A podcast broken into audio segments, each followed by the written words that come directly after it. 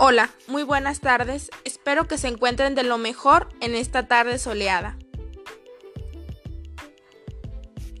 Paso a agradecerles por tomarse unos minutos de su tiempo para escuchar este podcast. En él abordaremos un tema en el que todos deberíamos tomarnos el tiempo de escuchar y reflexionar. Mi nombre es Yaneli Estefanía Carrillo Salazar y el tema que hoy vengo a presentar es la relación entre la voluntad y la libertad. En primer lugar, vamos a dar una breve definición sobre cada una de estas para comprenderlas un poco mejor. Voluntad es la capacidad para realizar determinadas acciones que de antemano se habría fijado o propuesto para el individuo. Esto quiere decir que son metas que nos proponemos y realmente las cumplimos. Libertad. Es uno de los valores universales más preciados en relación con el perfeccionamiento personal y la realización del hombre. Sin la libertad, perderíamos la oportunidad de encontrar el sentido de nuestra vida.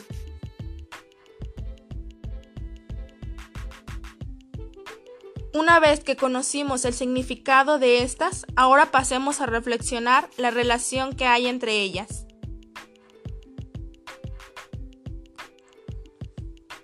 Estas están relacionadas estrechamente, pues una debería ir de la mano de la otra.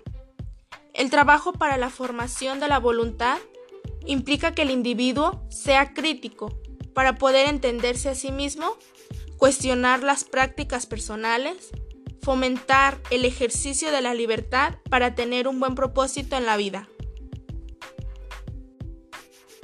Esta voluntad debe educarse y no querer abusar de la libertad, ya que requiere de tiempo para desarrollar la inteligencia y tomar decisiones asertivas en función de nuestras necesidades, para también poder discernir y tomar decisiones correctas a través de la observación, la reflexión, pero sobre todo el análisis.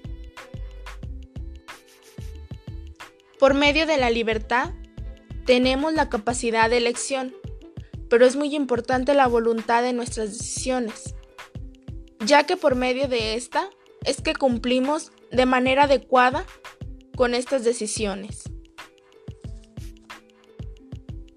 Por otro lado, también implica generar vínculos, en tanto la inteligencia se desarrolla a través del contacto afectivo con nuestros padres y estos a su vez pueden ser miembros importantes y significativos para nosotros.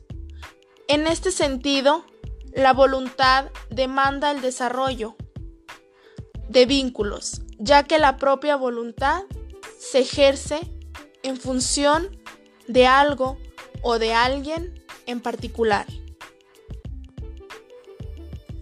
Un ejemplo muy claro de esto es cuando nos gusta una persona. Nuestra voluntad genera el vínculo y por medio de nuestra libertad nos acercamos a esta y el vínculo se fortalece. El ser humano, al ser un ente biológico, este está en constante lucha de elección entre la satisfacción personal y el bienestar de sus congéneres. Formar la voluntad es un proceso que se realiza a lo largo de la vida en un contexto de libertad.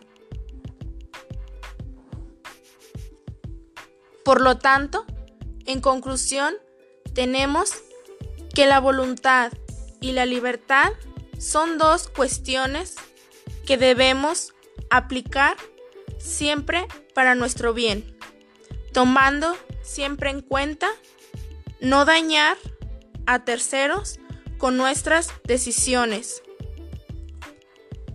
y asimismo respetar la voluntad y la libertad de los demás. Bueno, esto es todo por hoy. Hasta luego. Muchas gracias.